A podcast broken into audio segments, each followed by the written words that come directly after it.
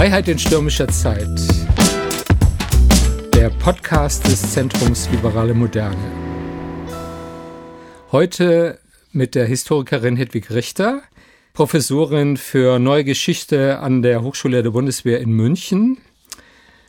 Zu ihrem neuen Buch Demokratie, eine deutsche Affäre. Herzlichen Glückwunsch. Dankeschön. Erschien im CH Beck Verlag, 400 Seiten, 27 Euro. Eine gute Investition. Mein Name ist Ralf Füchs. Ich bin geschäftsführender Gesellschafter des Zentrums Liberale Moderne. Fangen wir mal mit dem Titel an. Das ist eigentlich schon die erste Irritation. Demokratie, eine deutsche Affäre. Die eingebürgerte, eingeschliffene Sichtweise ist doch eher, dass die Deutschen über die längste Zeit ihrer modernen Geschichte auf Kriegsfuß mit der Demokratie standen. Sozusagen die verspätete Nation, ähm, die feudale Kleinstaaterei, der preußische Absolutismus, äh, die imperiale Monarchie, dann dieses unglückliche Zwischenspiel mit der Weimarer Republik, die weder in den Eliten noch im Volk einen starken Rückhalt äh, hatte, der Nationalsozialismus und dann sozusagen die importierte Demokratie in Westdeutschland äh, 1949 und ein neues autoritäres System im, im Osten. Und jetzt kommen Sie und beschreiben fast so was wie eine Liebesgeschichte, also eine Affäre zwischen den Deutschen und der Demokratie. Wo, woher kommt dieser Gegenblick also ähm, Affäre hat ja zwei Bedeutungen. Das eine ist in, in, in Affäre, also eine Sache, eine Angelegenheit. Und ähm, tatsächlich war die Demokratiegeschichte, die moderne Demokratiegeschichte seit der Aufklärung immer auch eine deutsche Geschichte. Das finde ich ganz wichtig. Und dann hat Affäre natürlich auch noch diese andere Bedeutung, eine Liebesaffäre. Und da kann man tatsächlich, denke ich, sehr gut für das 19. Jahrhundert sehen und dann für das 20. Jahrhundert, ähm, dass das äh, eine sehr intensive Beziehung war. Ähm, eine oft auch ähm, also schwierige Beziehung und Affären können ja dann auch in einer sehr stabilen Beziehung enden und das würde ich hm. auf jeden Fall sagen, ist dann auch passiert eben im 20. Jahrhundert ähm, mit Deutschland.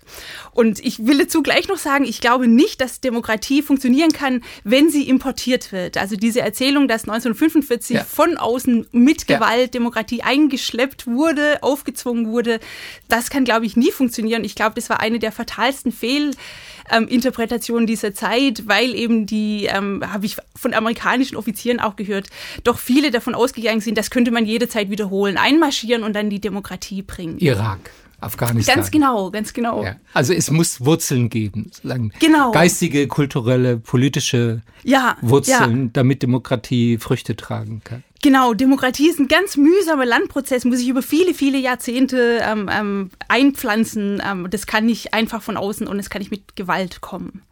Das äh, fiel mir als einer der Charakterzüge Ihres Buchs auf, dass er sowieso voller Überraschungen steckt, also überraschende Entdeckungen und Thesen, ähm, dass Sie ja gar nicht beginnen mit einer politikwissenschaftlichen Definition dessen, was Demokratie ist, ähm, sondern sie interessieren sich für Demokratie als Prozess, für das Werden ja, von, von Demokratisierung von staatlichen Strukturen, aber auch Demokratisierung von gesellschaftlichen Beziehungen bis hin zur Demokratisierung von Gefühlen.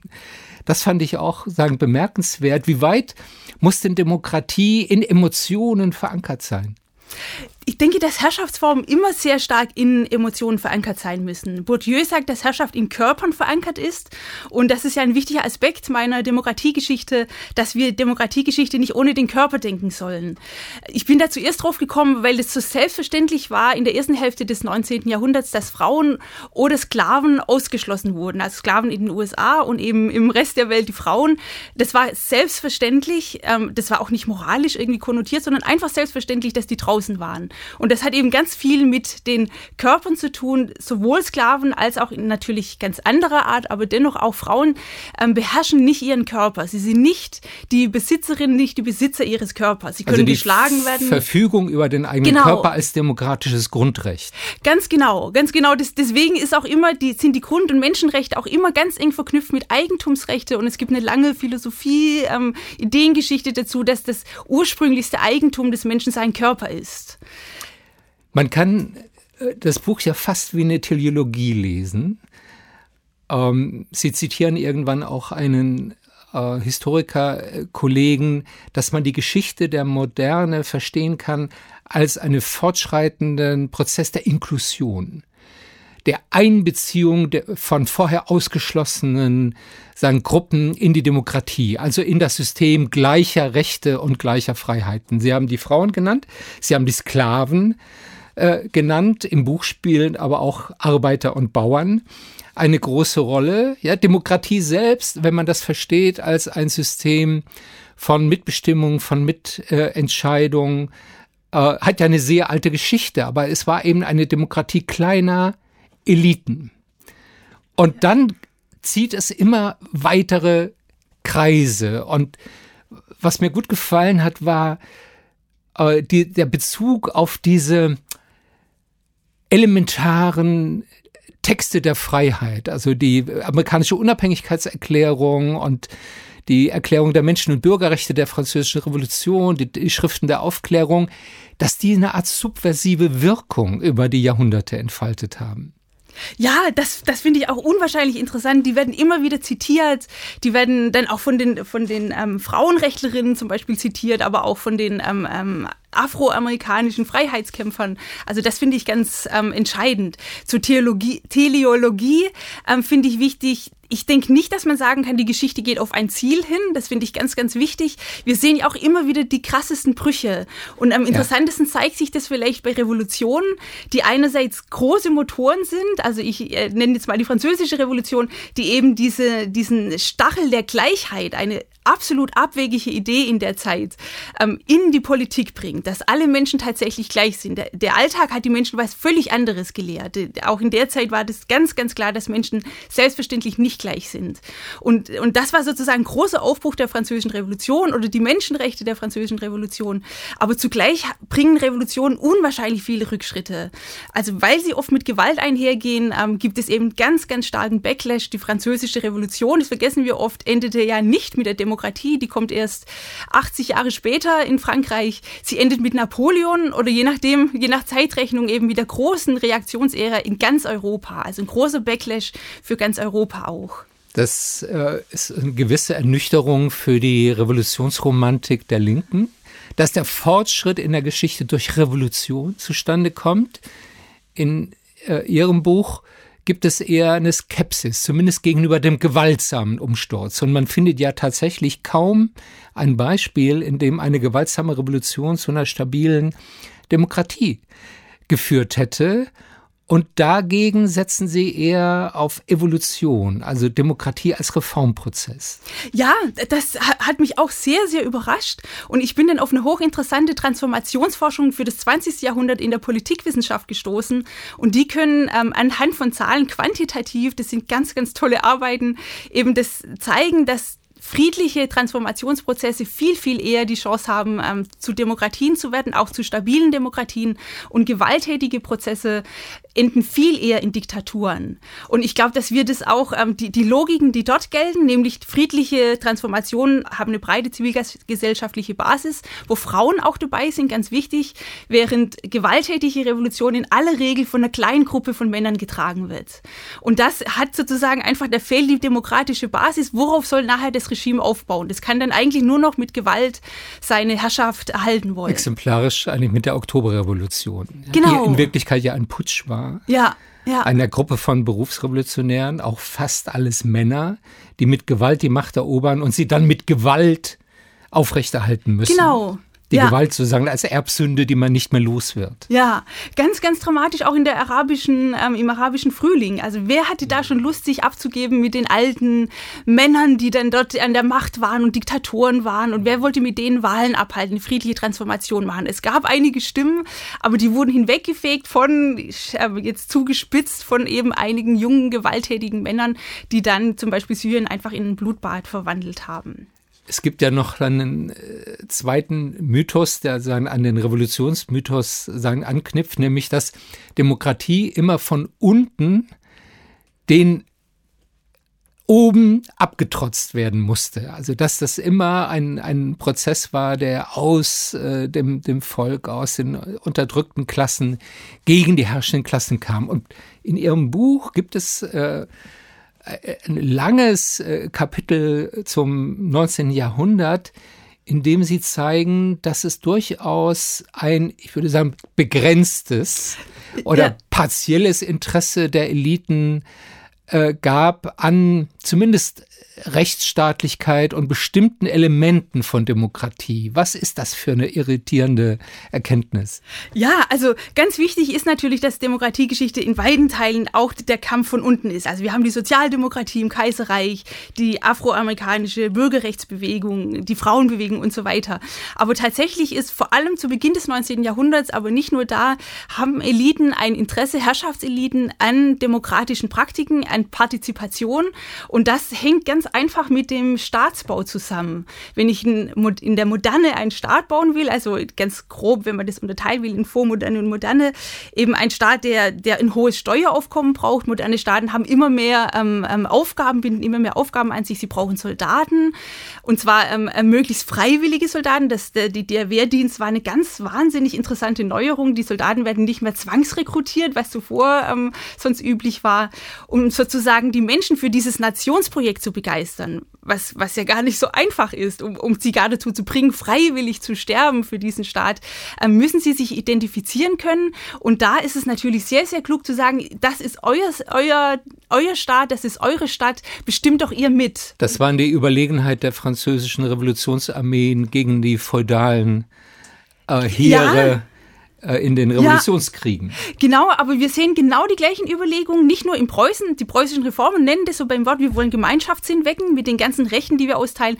Aber wir sehen das auch in den USA. Jefferson, das sind ganz ähnliche Aussagen, wie, ähm, wie wir sie von den preußischen Reformen hören. Also der moderne Staat braucht ein Mindestmaß an Teilnahme, an Mitbeteiligung, an Engagement, an Eigeninitiative und Eigenverantwortung und an Leistungsbereitschaft, Ganz auch ein genau. Schlüsselbegriff Ja, seiner ja. Bürgerinnen und Bürger. Ja, Und ja. deshalb ist Demokratie eine reziproke Staatsform. Genau. Und was ich auch sehr interessant finde, ich würde sagen, dass Demokratie immer auch ein bürgerliches Projekt ist. Es hat immer viel mit Schriftlichkeit zu tun, mit Alphabetisierung, mit die Bürger müssen sich informieren, die Bürgerinnen müssen Freizeit haben, um sich ähm, äh, informieren zu, zu können. Eben auch diese Leistungsbereitschaft. Und in, großen Phasen der Demokratisierung, wie in der Zeit um 1900, ähm, sehen wir auch die Verbürgerlichung, so würde ich das nennen, breiter Gesellschaftsschichten. Was in der SPD abläuft, in der Sozialdemokratie, würde ich sagen, ist auch eine ganz starke Verbürgerlichung. Die wissen, wie wichtig Bildung ist, haben ein wahnsinnig beeindruckendes Bildungsprogramm. Aufstieg durch Bildung. Aufstieg durch Bildung, genau, und Macht durch Bildung. Wissen ist Macht. Richtig, genau, genau, ja. Da kommt der Zusammenhang zum Kapitalismus äh, sagen, ins Spiel, zur Ökonomie. Das äh, ist ja eine sehr kontroverses Thema. Wie ist die Wechselbeziehung zwischen, zwischen Kapitalismus und Demokratie? In Ihrem Buch kann man echt die äh, sagen, These ableiten, dass der Kapitalismus in verschiedener Hinsicht den Boden für Demokratie geschaffen hat, durch die Entfaltung der Produktivkräfte, die überhaupt erst ein Mindestmaß an Bildung für alle ermöglicht hat, an sozialer Sicherheit, an Freizeit, was ja die Bedingung ist, um sich überhaupt in gesellschaftliche Angelegenheiten aktiv einzumischen, ähm, aber auch Eigentum als eine Kategorie von Autonomie und Selbst Verantwortung von, von Bürgern? Also was ist das für eine komplizierte Wechselwirkung? Ja, also ich denke, dass es, ähm, es hat viele, viele Aspekte und einer ist tatsächlich mit diesem Eigentum, das hatten wir ja schon angesprochen und ich finde es unglaublich interessant, was im Nationalsozialismus passiert.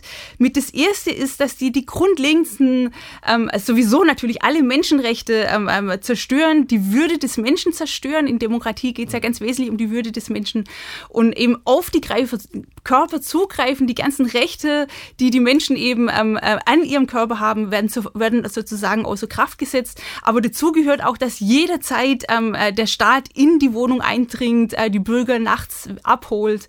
Und das sieht man dann auch ganz beeindruckend zum Teil, wenn man sich das äh, mikrohistorisch anschaut, was ähm, dann passiert ist, äh, als die, ähm, ähm, die Deutschen vorgerückt sind ähm, in den Osten, grob gesagt, und da eben in die Häuser einfallen und da die Juden ähm, dann zwingen, in die Ghettos zu kommen und sozusagen dann diese leeren Häuser der jüdischen Bevölkerung, die müssen den Schlüssel stecken lassen. Also es gehört ihnen nichts mehr. Sie haben keine eigene Nahrung mehr, sie haben kein eigenes Bett mehr.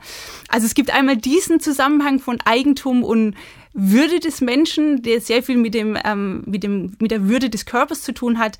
Und dann gibt's auch den anderen, ähm, ganz sozialhistorisch, klassisch sozialhistorischen, ähm, die Industrialisierung hat die ganzen Ressourcen zur Verfügung gesetzt genau. für diese Inklusionsrevolution, die Sie am Anfang angesprochen mhm. haben. Das ist Rudolf Stichweh, der Soziologe, der sagt eben, dass immer mehr ähm, ähm, einbezogen werden. Und wir müssen ja bedenken, ähm, vor der Moderne, vor der Industrialisierung ähm, hat ein Großteil, der überwältigende Teil der Bevölkerung auf dem Land gelebt, ähm, sozusagen ganz abgeschottet. Es, es, es war schwierig, dort in Zeitung zu kommen.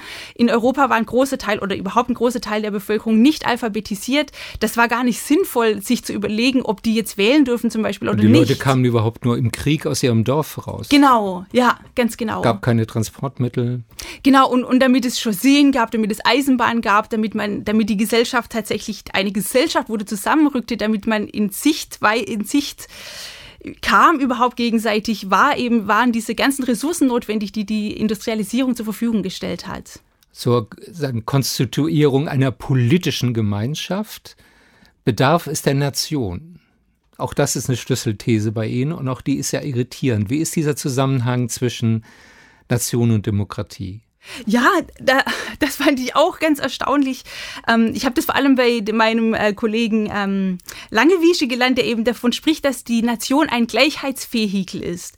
Und wir sind natürlich sehr kritisch gegenüber Nationen. Nationen ähm, kennen wir in der Geschichte vor allem als dieses schreckliche, als diesen schrecklichen Nationalismus, der die Menschen in Kriege getrieben hat, fanatisch gemacht hat, ähm, überheblich gemacht hat gegenüber anderen Menschen. Aber ähm, im 19. Jahrhundert war die Idee der Nation zunächst sehr liberal. Das war eben genau diese Gleichheit Gleichheitsidee. Es ist egal, ob ich ein Adliger bin oder ein Junker bin. Ähm, entscheidend ist, dass ich Franzose bin oder dass ich Italiener oder Deutscher bin. Später kommen dann noch die Frauen hinzu. Aber ähm, damit die, diese verrückte Idee der Gleichheit an Plausibilität gewinnen konnte, war dieser Nationsgedanke unwahrscheinlich wichtig. Die Gleichheit der Staatsbürger. Genau, die Gleichheit der Staatsbürger, ja, ja. Stichwort Frauen, äh, das zieht sich ja wie so ein roter Faden durch, durch ihr Buch, dass die Demokratiegeschichte gar nicht getrennt werden kann von der Emanzipationsgeschichte der Frauen, dass also die Anerkennung der gleichen Würde und der gleichen Rechte von Frauen fast ein Maßstab ist für demokratischen Fortschritt. Ja, das, das äh, würde ich auch sagen. Da finde ich, also es gibt eine wahnsinnig tolle, ähm, auch historische Geschichtsschreibung zur Demokratiegeschichte. Und das hat mich immer wieder gewundert, dass seit einiger Zeit gibt es dann eben so ein Zusatzkapitel für Frauen.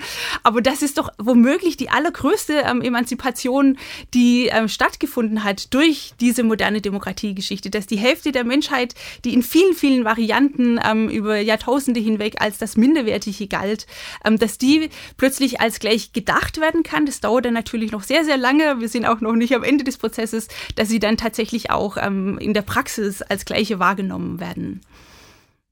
Man stolpert ja immer wieder über bestimmte Geschlechterstereotype oder sagen Frauenbilder äh, in ihrem Buch oder wird daran erinnert, also dass Frauen als emotionale Wesen, fast als eine Art Naturwesen, die eben nicht zur Vernunft begabt sind und deshalb auch vom Wahlrecht ausgeschlossen wurden.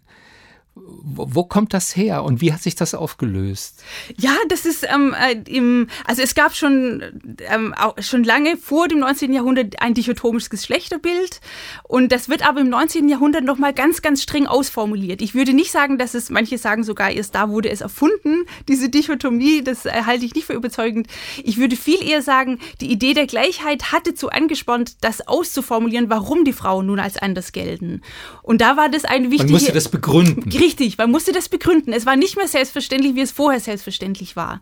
Und, ähm, und da war das ein wichtiger Diskursstrang, dass die Frauen Natur sind und die Männer sind eben die Wesen der Vernunft und der Kultur.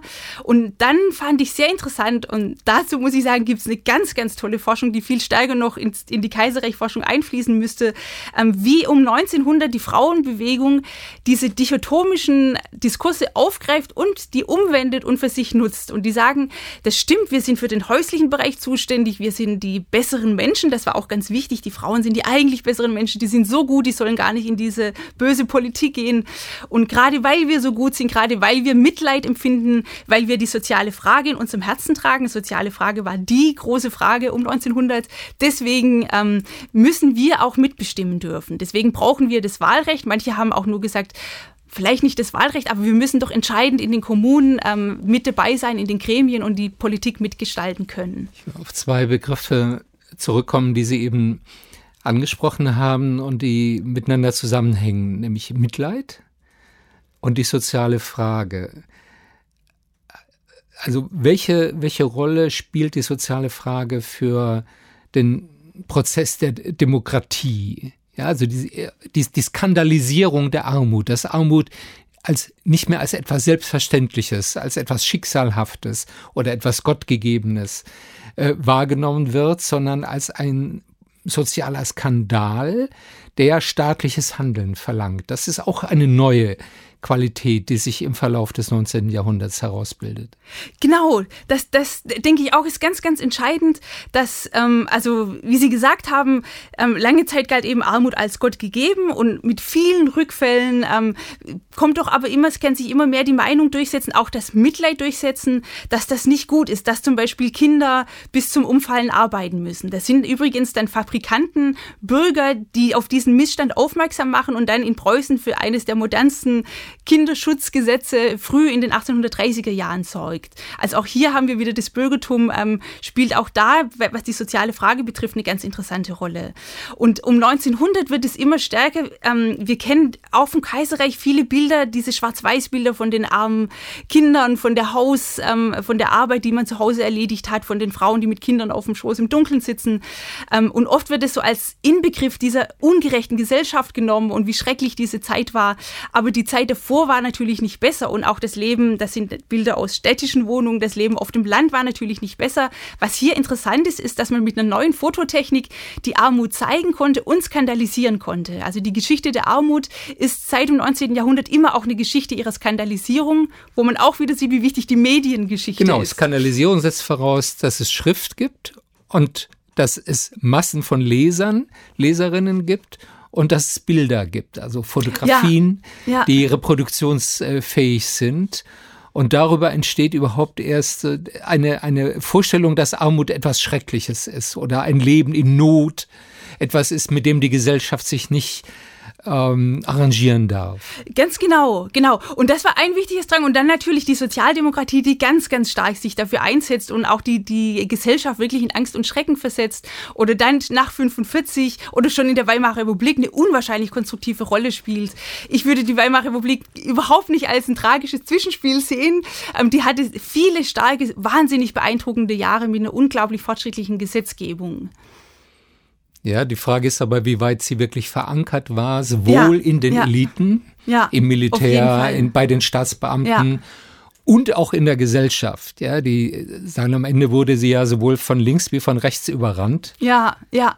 Sagen, also das Ende war definitiv natürlich sehr, sehr tragisch. Aber es gab eben auch äh, Jahre der Stabilität. Ja, einer ähm, prekären Stabilität, weil die Ökonomie auch immer, eigentlich fast immer krisenhaft war, bis auf wenige Jahre. Ja, ja. Hm.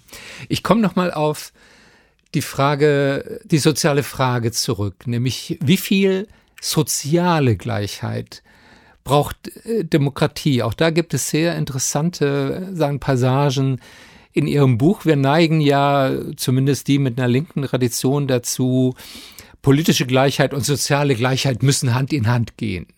Und erst wenn soziale Gleichheit verwirklicht ist, kann man im Ernst auch von Demokratie sprechen. Bei Ihnen lese ich das etwas anders.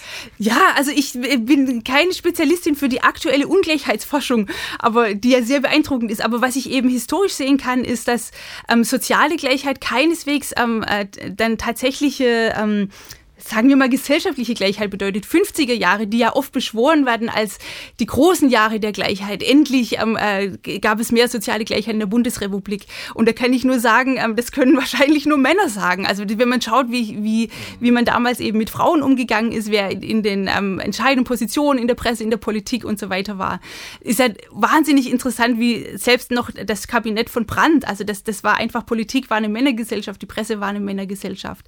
Und dann finde ich auch interessant, das Kaiserreich, da war die Ungleichheit so groß wie noch nie zuvor. Und zugleich ging es den Ärmsten so gut wie noch nie zuvor. Und das war die Zeit der Massenpolitisierung. Und ich würde eben auch sagen, das war eine Zeit des ganz großen gesellschaftlichen Aufbruches. Da kommt ein interessanter Begriff ins Spiel, dass äh, sagen demokratischer Fortschritt nicht am Maß der sozialen Gleichheit hängt, sondern an einem Minimum an Wohlstand und sozialer Sicherheit, die die Armen überhaupt erst befähigt, am politischen Leben äh, teilzunehmen. Genau, also ich denke, dass es ganz, ganz entscheidend ist, wie gut es den Ärmsten in der Gesellschaft geht. Ähm, können die tatsächlich teilhaben? Und, und ich, ich würde sagen, natürlich spielt da auch die relative ähm, ähm, Ungleichheit eine Rolle, aber ich denke, dass die wirklich ganz, ganz stark überschätzt wird. Ähm, wenn, wenn es einen starken Rechtsstaat gibt, dann kann das nicht ähm, äh, die, die fatalen Folgen haben, die wir ein bisschen, denke ich, in den USA, USA sehen. In Richtung Plutokratie, genau, also wo Richtung das Geld dann auch die Politik bestimmt bestimmt. Genau, genau. Man braucht einen starken Rechtsstaat, ist sowieso ganz, ganz entscheidend für Demokratien. Und, ähm, und dann ist es eben wichtig, dass die ein Leben in Würde führen können. Deswegen finde ich das zum Beispiel ganz großartig, dass es einen Mindestlohn gibt, dass es, ähm, äh, der natürlich auch noch höher sein könnte, dass es eine Mindestrente gibt. Ich wär, würde das auch gut finden, ähm, wenn es sowas wie ein Grundeinkommen geben würde. Ich könnte mir gut vorstellen, dass ähm, Gesellschaften inzwischen so weit sind, dass sie dennoch mit sowas auch funktionieren könnten. Vor 50 Jahren hätte das wahrscheinlich noch nicht das geklappt. Das führt uns in ein anderes Streitgespräch. Auch über das Menschenbild, ob lebenslange Rente tatsächlich unsere Utopie äh, sein sollte. Kommen wir nochmal auf die Demokratie heute äh, zurück und auf die Frage, Kapitalismus und Demokratie. Lange ist ja, gab es eine, die Konvergenzforschung eigentlich davon ausgegangen, dass mit dem ökonomischen und sozialen Fortschritt auch die Demokratie äh, wächst. Ja, inzwischen sehen wir ein neues Phänomen, nämlich ähm, sehr ökonomisch sehr moderne autoritäre Staaten. China ist ein, der, der Prototyp dafür ökonomisch enorm erfolgreich, hohe Wachstumsraten, inzwischen auch zunehmend innovativ, Wissensökonomie und stockautoritär bis ins äh, Totalitäre. Ähm, aber ein kapitalistisches, eine kapitalistische Ökonomie. Kann man sagen, dass äh, kapitalistische Produktionsweise nicht unbedingt die Demokratie braucht, aber dass Demokratien eigentlich doch sehr stark von zumindest bestimmten Elementen des Kapitalismus abhängig sind, also Wohlfahrtsproduktion, Eigentum, Eigeninitiative, Selbstverantwortung von Menschen? Das würde ich auf jeden Fall sagen. Das, da gibt es auch quantitative Forschung in der Politikwissenschaft, die das ziemlich deutlich zeigt. Ähm, stabile Demokratien sind immer reiche Staaten. Und ich würde hinzufügen, Staaten, ähm, wo es den Armen so gut geht wie in anderen Ländern eben nicht. Das finde ich ganz entscheidend. Mhm. Ähm, was nicht heißt, dass wir ähm, nicht noch ganz viel machen müssen für soziale Gerechtigkeit und so weiter. Aber trotzdem ist das ein wichtiger ähm, Sockel schon mal. Aber eben umgekehrt gilt es nicht. Nicht alle reichen Staaten sind Demokratien oder werden sich zu Demokratien entwickeln. Wir haben das ja ganz prominent bei den Öl ähm, äh, Staaten mit großem Ölvorkommen, ähm, mit großen Erdbodenschätzen. Und bei China könnte ich mir, ähm, ich könnte mir vorstellen, dass nach diesem ersten Rausch, jetzt haben wir genug zu essen, was ja noch gar nicht so lange ist. Das ist ja die erste Generation, die das richtig hat. Und jetzt kommt die zweite Generation, die in dem Wohlstand groß wird, dass die irgendwann mehr Mitbestimmung einfordern. Aber von der europäisch- oder nordatlantischen Geschichte her gesehen, würde ich sagen, Demokratie ist wirklich was, was tiefe, tiefe Wurzeln braucht, mhm. was, was über Jahrzehnte hinweg wächst, was was die Menschen auch, also wenn man an den Beginn des 19. Jahrhunderts denkt, wenige haben sich an den Wahlen beteiligt, viele hatten, haben es nicht verstanden, wollten nicht mitmachen. Es war von oben oktroyiert in vielen Ländern. Ähm, und, und warum sollte das in China ähm, innerhalb von, von 20, von 30 Jahren kommen? Warum sollte das dort wesentlich schneller gehen als in nordatlantischen Staaten? Letzte Frage. Wie besorgt und wie zuversichtlich sind Sie im Hinblick auf die Zukunft unserer liberalen Demokratien? Also alles kann ein Ende haben. Das finde ich ganz, ganz wichtig. Das ist, ähm, äh, denke ich, jedem Historiker, jeder Historikerin ähm, völlig klar. Auch die liberale Demokratie kann zu Ende gehen. Ich finde aber nicht, dass so wahnsinnig viel dafür spricht. Und äh, was vor allem dafür spricht, dass sie doch relativ stabil ist, ist, dass es den Menschen relativ gut geht. Warum sollten die ein System abschaffen, in dem es ihnen gut geht? Ähm, die, die Politik ist akzeptiert. Und dann finde ich auch immer hochinteressant die Umfrage, Umfragen, die eigentlich diese ganzen Krisendiskurse immer wieder Lügen bestrafen. Die Menschen ähm, äh, finden die Idee der Demokratie richtig, sogar international hat ihn ganz, ganz hohen, ähm, also die, die große Mehrheit der Menschen ähm, bejaht Demokratie und in den demokratischen, liberalen Ländern ist es sowieso so. Und wichtig finde ich auch, dass die Zufriedenheit unwahrscheinlich hoch ist in den liberalen Demokratien. Also dies, ich finde, es sind, oder ich vermute, dass es oft Elitendiskurse sind, die diese Krise herbeireden. Und es ist einfach interessanter, über Krise zu reden, über Kritik und Krise, als darüber, ähm, dass es doch eigentlich ähm, vieles dafür spricht, dass es ganz gut funktioniert. Vielen Dank. Auch vielen Dank für diesen zuversichtlichen Ausblick. Und ich empfehle nochmal sehr die Lektüre Ihres Buches. Dankeschön. Vielen Dank.